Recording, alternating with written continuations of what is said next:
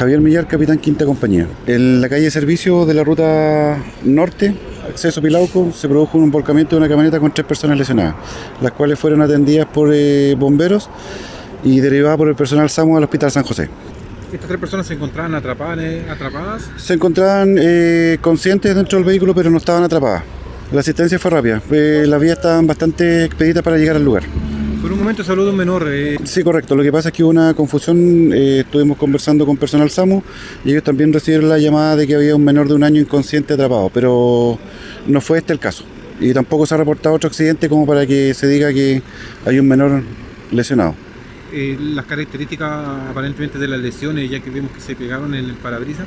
Correcto, son las lesiones típicas de cuando no se usa el cinturón de seguridad.